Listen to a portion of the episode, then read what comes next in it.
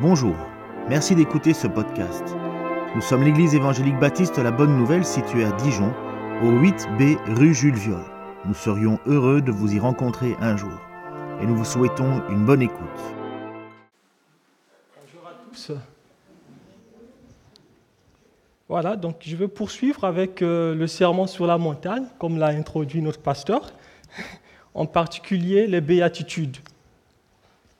Comme nous l'avons étudié jusque-là, c'est que dans cette portion de l'Écriture, dans cette section qu'on appelle les béatitudes, le Seigneur Jésus nous parle du bonheur.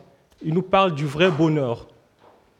En fait, les béatitudes décrivent une situation de celui ou celle qui est approuvé par Dieu et qui reçoit sa bénédiction. Donc Jésus nous parle du bonheur, qui n'est pas le bonheur que nous propose le monde mais c'est le bonheur selon Dieu. Donc je vais lire à partir de Matthieu 5, je vais lire le chapitre 5 de l'Évangile selon Matthieu, les douze premiers versets. Matthieu 5, voyant la foule, Jésus monta sur la montagne, et ses disciples s'approchèrent de lui, puis il ouvrit la bouche et se mit à les enseigner. Heureux les pauvres en esprit, car le royaume des cieux est à eux. Heureux ceux qui pleurent, car ils seront consolés. Heureux ceux qui sont doux, car ils hériteront la terre. Heureux ceux qui ont faim et soif de justice, car ils seront rassasiés. Heureux les miséricordieux, car ils obtiendront miséricorde. Heureux ceux qui ont le cœur pur, car ils verront Dieu. Heureux ceux qui procurent la paix, car ils seront appelés fils de Dieu. Heureux ceux qui sont persécutés à cause de la justice, car le royaume des cieux est à eux. Heureux serez-vous lorsqu'on vous insultera, qu'on vous persécutera, qu'on répandra sur vous toutes sortes de mal à cause de moi. Réjouissez-vous et soyez dans l'allégresse parce que votre récompense sera grande dans les cieux. Car c'est ainsi qu'on a persécuté les prophètes qui vous ont précédés. Nous avons déjà étudié euh, les six premières béatitudes donc on va continuer avec la septième et la huitième, la, sixième et la septième plutôt. Donc, euh, heureux ceux qui ont le cœur pur. Ça, c'est la huitième. Euh, euh, heureux ceux qui ont le cœur pur. Les docteurs de la loi du temps de notre Seigneur Jésus considéraient la pureté comme quelque chose qui est externe comme le fait de manger sans s'être lavé les mains, le fait de, toucher des choses, euh, de toucher un mort. En fait, eux, ils mettaient plus l'accent sur ce qu'on appelle par une pureté extérieure ou la pureté rituelle. Jésus va justement les reprocher à cause de cela. Dans Matthieu le chapitre 15, Jésus dit, dans Matthieu 15, Alors les pharisiens alors les pharisiens et les scribes virent euh, que, donc je vais lire Matthieu le chapitre, le chapitre 15 à partir du verset 1er. Alors les pharisiens et les scribes vinrent de Jérusalem auprès de Jésus et dirent, pourquoi tes disciples transgressent-ils la, la tradition des anciens? Car ils ne se lavent pas les mains lorsqu'ils prennent le pain. Jésus va leur répondre, il va leur reprocher il va leur dire qu'ils ont annulé la parole de Dieu au profit de la tradition. Il continue au verset 7 pour reprocher ces pharisiens qui considéraient que l'impureté venait de l'externe, venait des choses, venait du fait de manger sans s'être lavé les mains. Il va dire, hypocrite, Esaïe a bien prophétisé sur vous quand il a dit, ce peuple m'honore des lèvres, mais son cœur est éloigné de moi. C'est en vain qu'ils me rendent un culte en enseignant des doctrines qui ne sont que préceptes humains. Jésus appela la foule et lui dit, écoutez et comprenez, ce n'est pas ce qui entre dans la bouche qui rend l'homme impur, mais ce qui sort de la bouche. C'est ce qui rend l'homme impur. Même les disciples de Jésus ne comprenaient pas cela parce qu'ils étaient habitués à écouter cette musique des pharisiens, de, de respecter la tradition, les, disciples vont même se demander, mais tu sais que les pharisiens ont été scandalisés par cette parole. Et l'apôtre Pierre, Pierre qui va devenir l'apôtre, va, même, va, dire au verset 15 de ce chapitre, Pierre prit la parole et lui dit, explique-nous cette parabole. Jésus lui dit, vous aussi vous êtes sans intelligence, ne saisissez-vous pas que ce qui entre dans la bouche va dans le ventre, puis est jeté à l'écart Mais ce qui sort de la bouche vient du cœur, provient du cœur, et c'est ce qui rend l'homme impur. Car c'est du cœur de l'homme, car c'est du cœur que viennent les mauvaises pensées, meurtres, adultère, prostitution, vol, faux témoignage, blasphème. Voilà ce qui souille l'homme. Donc nous revenons à cette question de la pureté, de l'impureté, parce que nous sommes en train d'étudier ce, ce qui est le cœur pur. Jésus dit, heureux ceux qui ont le cœur pur. Pour les docteurs de la loi, l'impureté venait de l'externe, comme nous l'avons vu, manger sans s'être lavé les mains, toucher un mort parce que le mort était considéré comme impur. Vous vous souvenez comme dans la parabole du, bon samaritain que nous avons vu la fois passée, où il est dit que l'homme était laissé comme mort. Le sacrificateur est passé par là, il a vu l'homme, ce misérable, il n'est pas venu à son, secours. Le lévite aussi, il est passé, il a laissé. Parce que pour eux, pour euh, les, ces serviteurs, le sacrificateur, tel que prescrit dans la loi, toucher un mort, c'était se souiller en quelque sorte. L'Écriture enseigne que tout cet enseignement jouait un rôle. Il avait un rôle pédagogique. Donc Dieu voulait montrer en fait aux enfants d'Israël que par cet enseignement que Dieu est saint et on, ne s'approche pas de Dieu n'importe comment. Dieu, il voulait montrer également que la loi exige la perfection. Donc quand on regarde le Nouveau Testament, tout l'enseignement du Nouveau Testament nous enseigne que la pureté, l'impureté ne se trouve pas dans les choses. Il n'y a pas de choses impures. L'apôtre Paul va justement dire, au travers de... Il va écrire aux, aux Romains, il va dire dans Romains 14, 14, Je sais et je suis persuadé par le Seigneur Jésus que rien n'est impur en soi, et qu'une chose est impure que pour celui qui la croit impure. Le Seigneur Jésus précise de façon claire dans ce que nous venons de lire que l'impureté n'est pas en dehors de nous. L'impureté n'est pas à l'externe, à l'extérieur de nous. L'impureté se trouve à l'intérieur de l'homme. L'impureté se trouve dans notre cœur. C'est ce que le Seigneur Jésus dit, c'est ce qui sort du cœur qui rend l'homme impur. C'est quoi le cœur en quelque sorte? Qu'est-ce que le cœur? Le cœur, c'est le centre de notre personnalité. Le cœur, c'est notre intériorité. C'est le lieu où proviennent les bonnes ou les mauvaises actions de l'homme. Si je peux le dire autrement, le cœur est notre quartier général. C'est là où tout se passe. Nos mauvaises pensées proviennent du cœur comme nos bonnes, les bonnes pensées. Et notre Seigneur, l'éternel Dieu, il va faire justement le diagnostic du cœur de l'homme. Et tout le diagnostic que Dieu fait du cœur de l'homme révèle que le cœur de l'homme est mauvais. Genèse, le chapitre 6, le verset 5 dit, après que le péché est entré, est entré dans le monde, Dieu va dire dans Genèse 6, le verset 5, L'Éternel vit que la méchanceté des hommes était grande sur la terre et que toutes les pensées de leur cœur se tournaient chaque jour uniquement vers le mal. Et Dieu va émettre cette même évaluation dans Genèse 8, 21 qui dit que toutes les pensées de l'homme sont portées vers le mal dès sa jeunesse.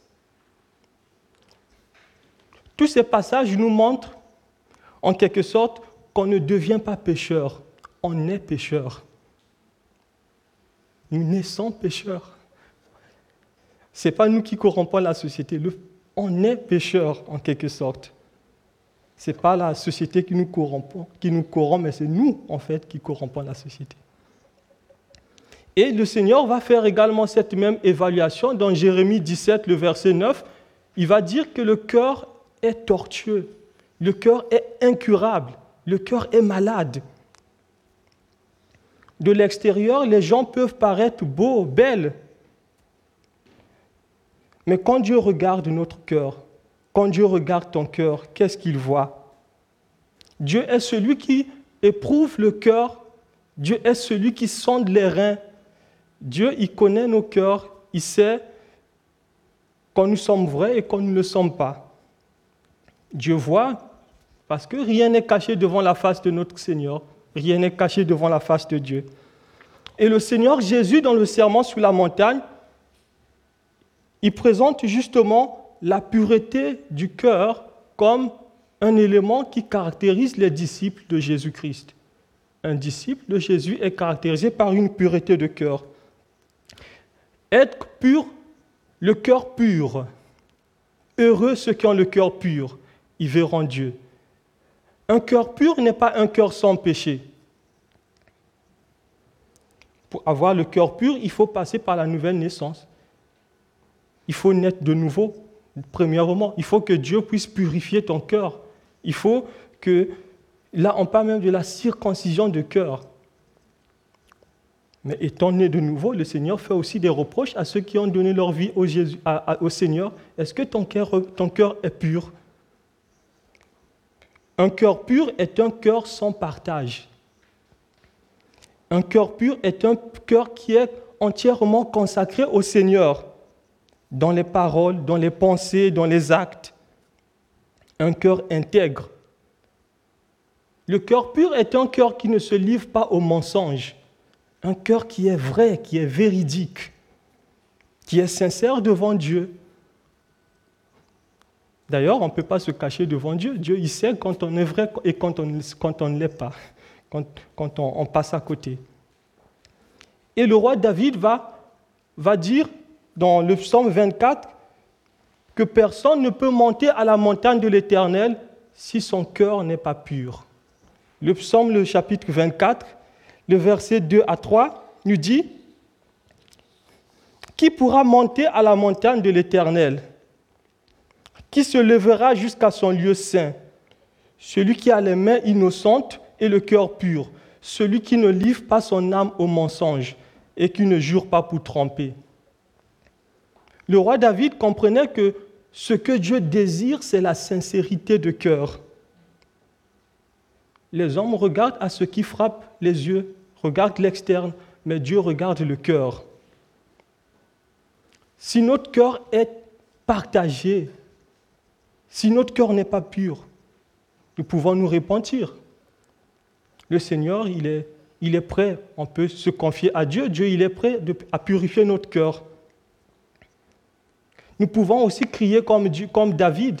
David qui, bien qu'étant un enfant de Dieu, David crie à Dieu, Ô Dieu, crée en moi un cœur pur, renouvelle en moi un esprit bien disposé. Ça, ce n'est pas la prière d'un jeune converti, mais c'est une personne qui a une expérience avec Dieu, mais qui crie, Seigneur, purifie mon cœur, crée en moi un cœur pur. Nous pouvons aussi imiter David. Quel est ton désir? Veux-tu être celui que le Seigneur attend? Ton désir est vraiment de plaire à ton Seigneur, de plaire à ton Dieu, de plaire à ton Maître. Un cœur pur est un cœur qui cherche Dieu ardemment. Un cœur pur est un cœur qui est impartageable. Un cœur qui est impartageable. Un cœur qui sert la parole de Dieu afin de ne pas pécher. Comme nous le dit le psalmisme, je sers ta parole dans mon cœur afin de ne pas pécher contre toi. Un cœur qui est vrai. Luther pouvait dire à propos de cette béatitude ceci. Bien qu'un laboureur ou un cordonnier ou un forgeron puisse être sale ou sentir mauvais, son cœur sera un parfait de bonne odeur s'il médite la parole de Dieu et la met en pratique. Même si à l'extérieur, le, cordonnier peut être sale, mais s'il médite la parole de Dieu, il cerce la parole de Dieu dans son cœur et il met cela en pratique, son cœur est un parfait de bonne odeur devant Dieu.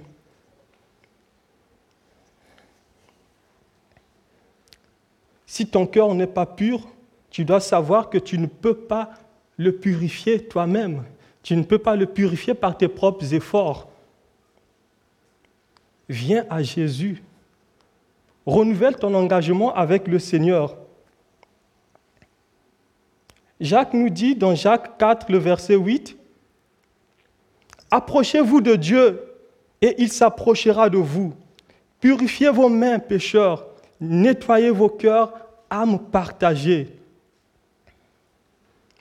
Nous devons sans cesse nous examiner, nous examiner devant Dieu, de demander à Dieu de nous montrer si nous sommes partagés. De nous-mêmes, parfois, nous ne pouvons pas le voir. Parfois, de nous-mêmes, on ne peut pas savoir si on est vrai ou pas. Mais demandons à Dieu de nous le montrer, de nous, de nous sonder.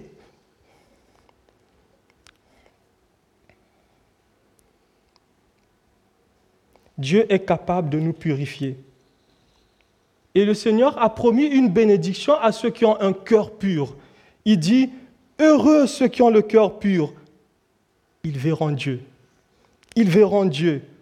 Aujourd'hui, nous voyons Dieu d'une manière indirecte et partielle.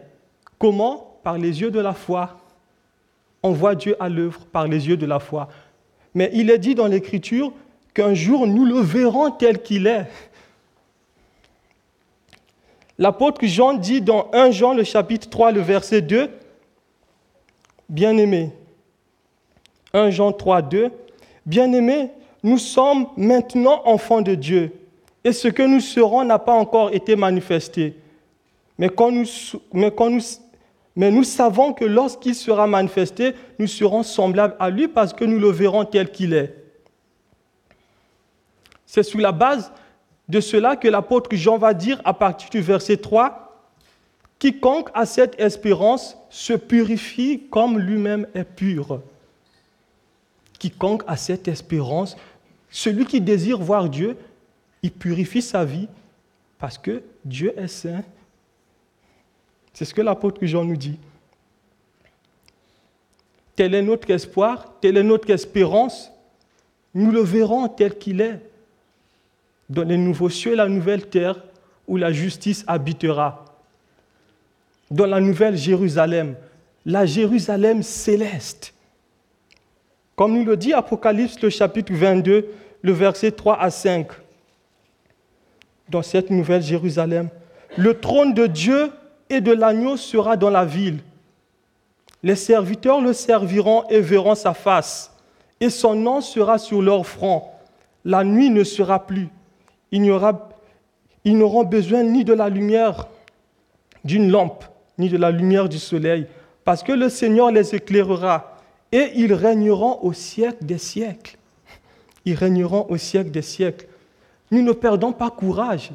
Nous continuons à nous purifier, à placer notre confiance en Seigneur, à compter sur Dieu, parce que celui qui a fait cette promesse n'est pas un homme pour mentir, c'est le Dieu de toute éternité. Sa promesse est véritable et nous pouvons nous appuyer sur ça. La pureté de cœur va de pair avec la réconciliation. C'est ce que le Seigneur nous dit dans l'autre béatitude. La septième béatitude. Heureux les artisans de paix, car ils seront appelés fils de Dieu. Ceux qui procurent la paix, en quelque sorte, ceux qui procurent la paix sont des artisans de paix. On, peut encore traduire cela par des poètes. Ils sont les poètes de paix, ceux qui fabriquent la paix. Ils procurent la paix. Dans notre société, dans le monde, la paix, quand on parle de paix ou la paix, ça fait ressortir en premier l'idée d'une absence de guerre, une absence de conflit. La paix dans le monde est, souvent traduite par la tranquillité. Ou d'autres parlent, pour parler de paix, ils parlent de l'apaisement. Et les sociétés recherchent la paix. Ils recherchent une absence de conflit, une tranquillité. les pays se font même des traités, des, des partenariats, des alliances pour ne pas se faire la guerre.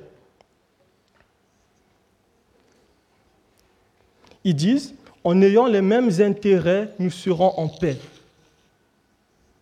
Cette conception de paix est très éloignée de ce qui constitue le cœur du message biblique.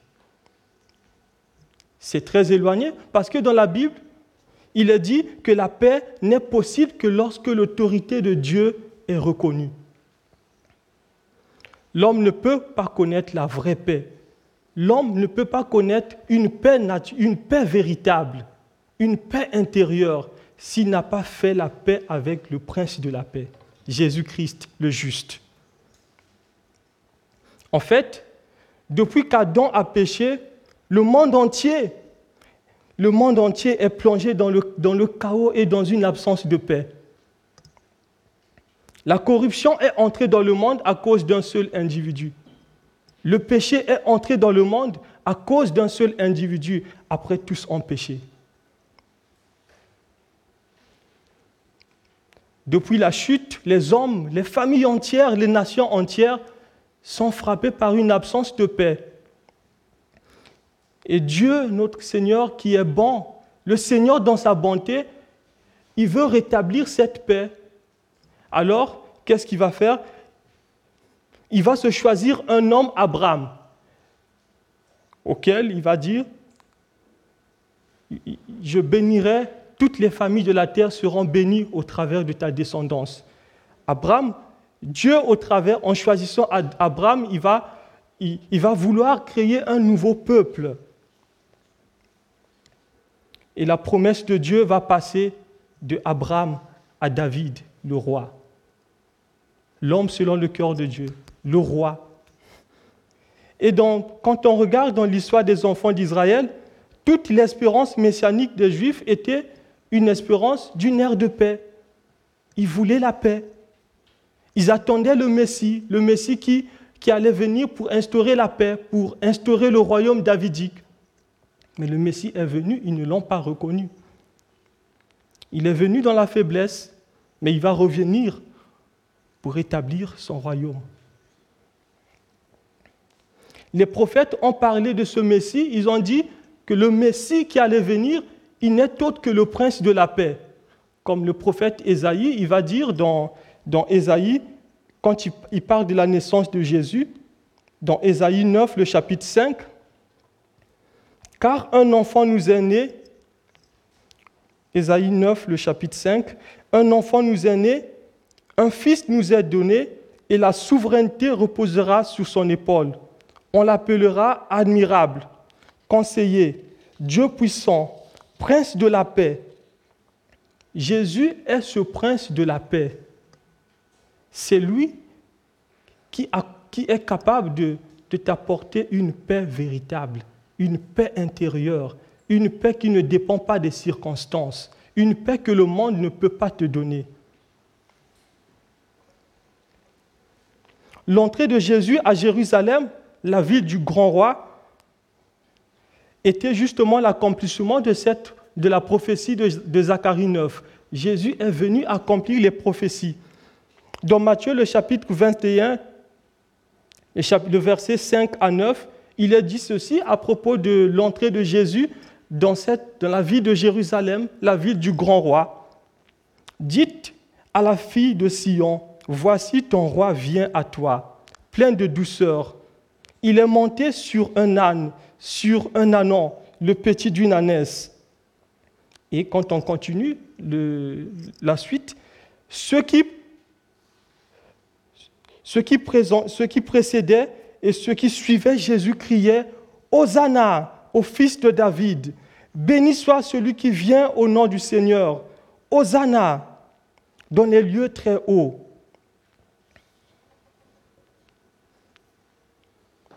Pâques est aussi ce message de paix. Pâques est un message de paix. Jésus-Christ, le prince de la paix, est venu faire la paix. Par Jésus-Christ, Dieu nous a réconciliés avec lui, faisant la paix par le sang de sa croix. C'est ce que nous dit la Bible.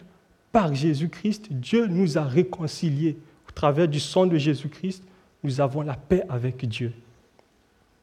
La Bible nous dit dans, Colossiens, le chapitre 1, le verset 19 à 20, car il a plu à Dieu de faire habiter en lui, c'est-à-dire il a plu à Dieu de faire habiter en Jésus-Christ toute la plénitude, de tout réconcilier avec lui-même, aussi bien ce qui est sur la terre que ce qui est dans les cieux, en faisant la paix par lui, par le sang de sa croix.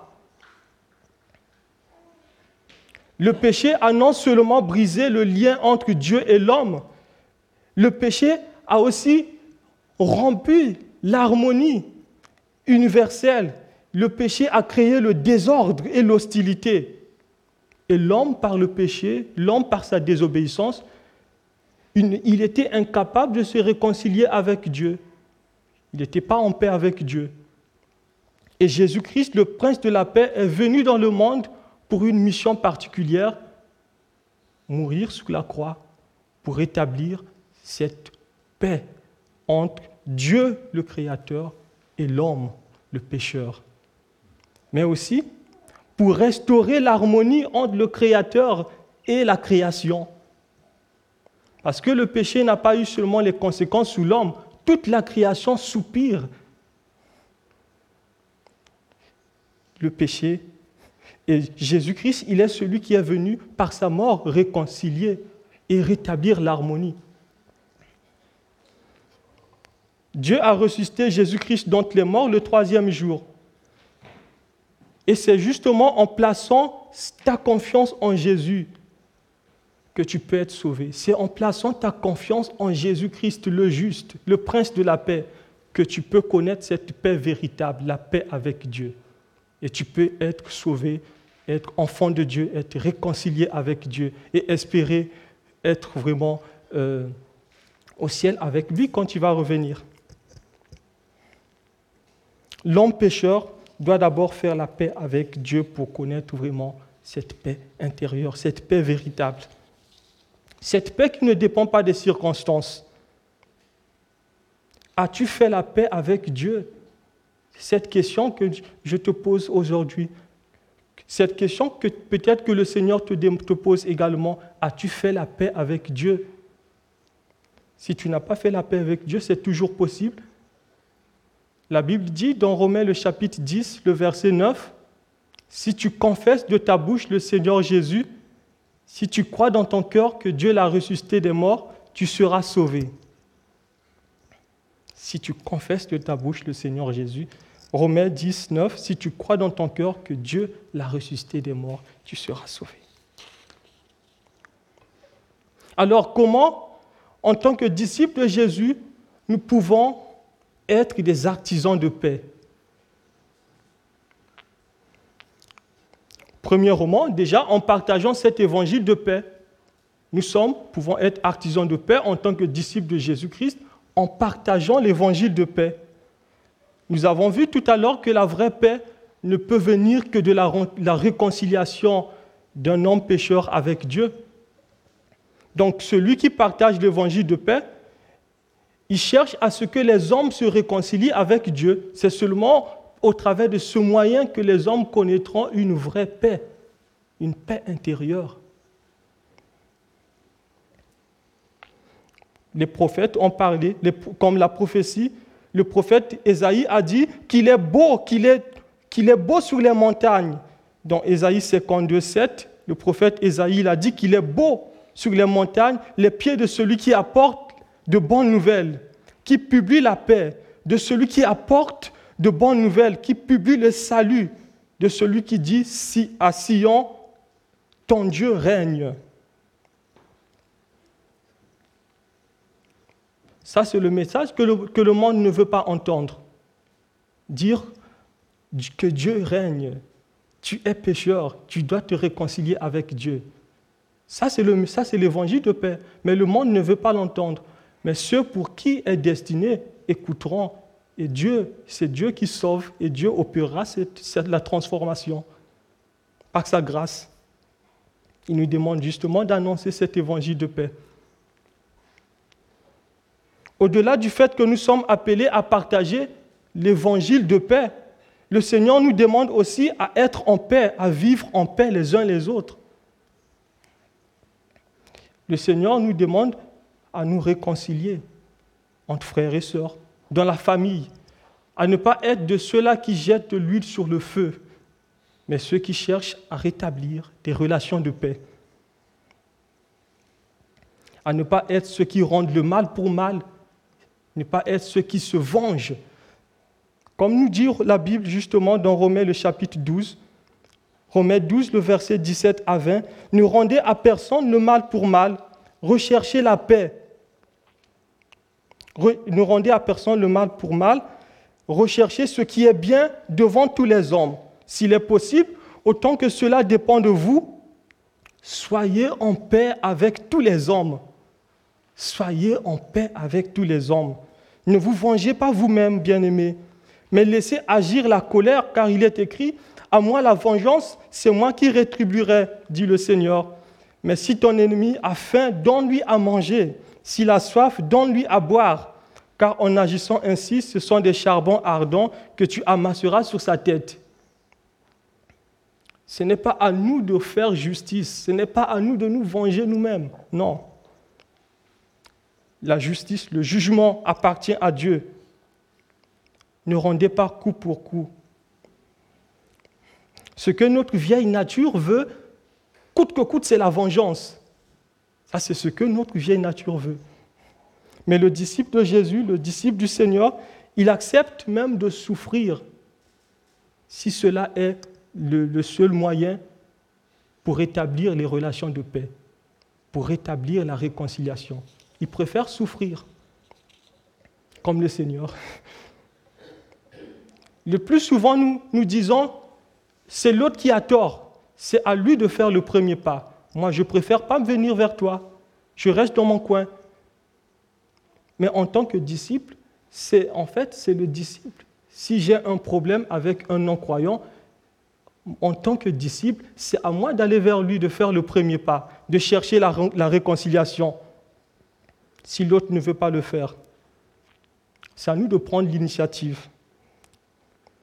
Le Seigneur, le, Seigneur Jésus, Christ est ressuscité, il a dit dans Hébreu 12, le verset 13, recherchez la paix avec tous et la sanctification, sans laquelle personne ne verra le Seigneur. Hébreu 12, 13, recherchez la paix avec tous et la sanctification, sans laquelle personne ne verra le Seigneur. Je me rappelle, encore de ce petit euh, problème, c'était juste un petit incident. Je me souviens, c'est comme si c'était hier. Dans mon jeune âge, le quartier où j'avais grandi, c'était un petit incident entre ma grand-mère et l'une des femmes du quartier. Donc ma grand-mère faisait des plantations, des jardins, elle avait planté des choses sur, euh, sur l'une des terres du quartier.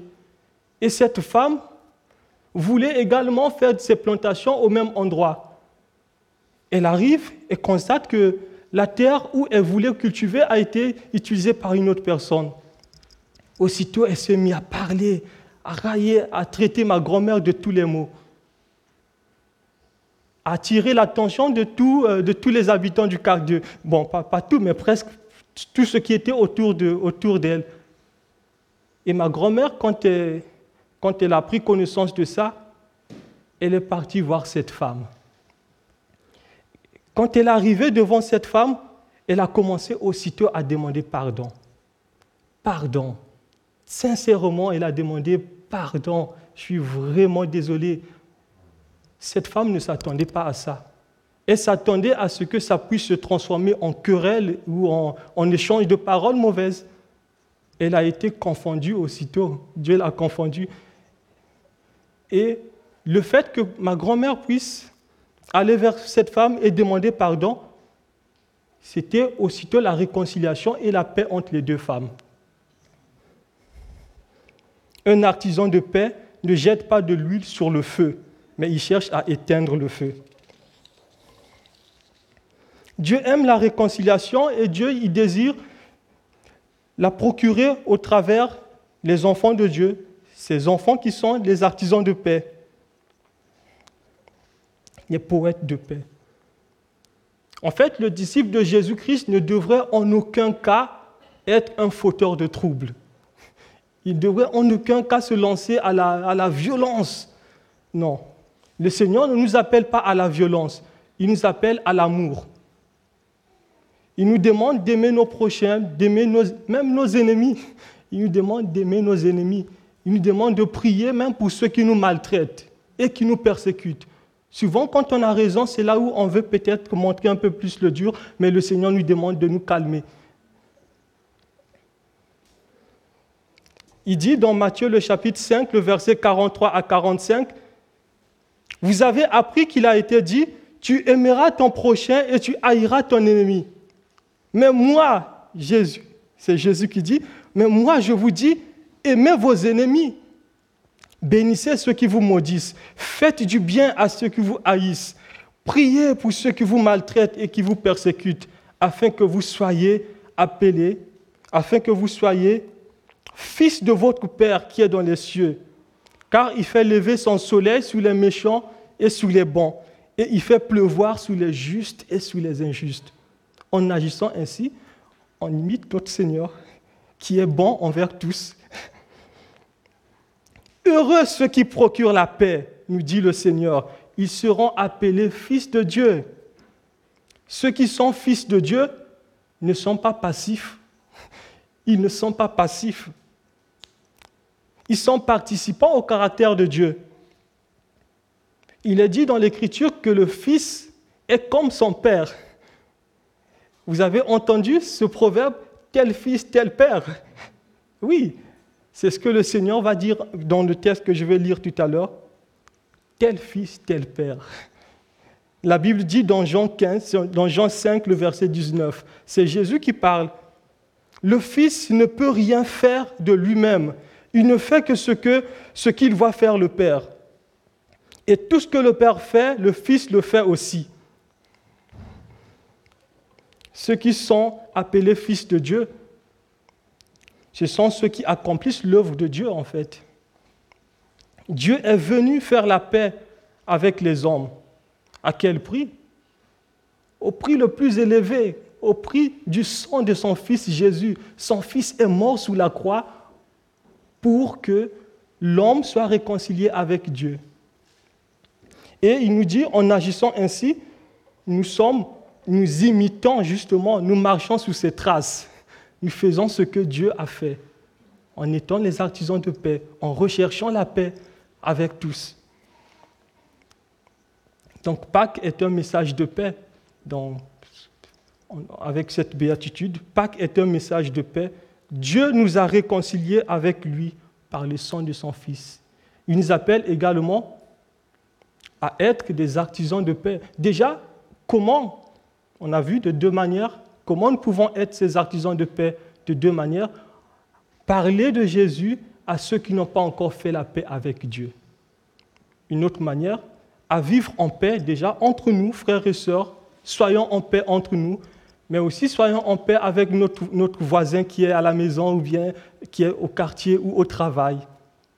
Et le Seigneur dit dans la suite du serment sur la montagne, c'est en agissant ainsi que le monde saura que nous sommes réellement les disciples du Seigneur Jésus, le Prince de la paix. Prions Dieu. Seigneur, nous te bénissons.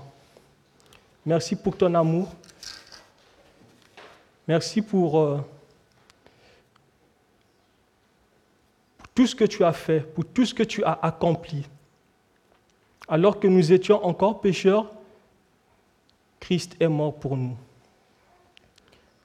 Et tu nous demandes de célébrer la Pâque non avec du vieux levain, du levain de la malice et de la méchanceté, mais tu nous demandes de célébrer la Pâque avec du pain sans levain, de la pureté et de la vérité.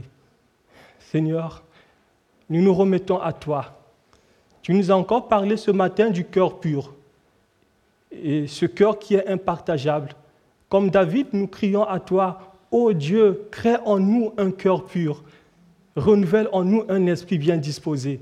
Seigneur, toi tu connais nos cœurs, Nous nous remettons à toi afin que tu puisses, Seigneur, nous montrer les choses qui ne vont pas, ce qui ne va pas, là où nous trébuchons, là où nous sommes. Si nous sommes partagés, révèle-le nous afin que nous puissions nous repentir et que nous puissions vraiment te servir avec joie, être vraiment consacrés à toi, Seigneur, t'obéir.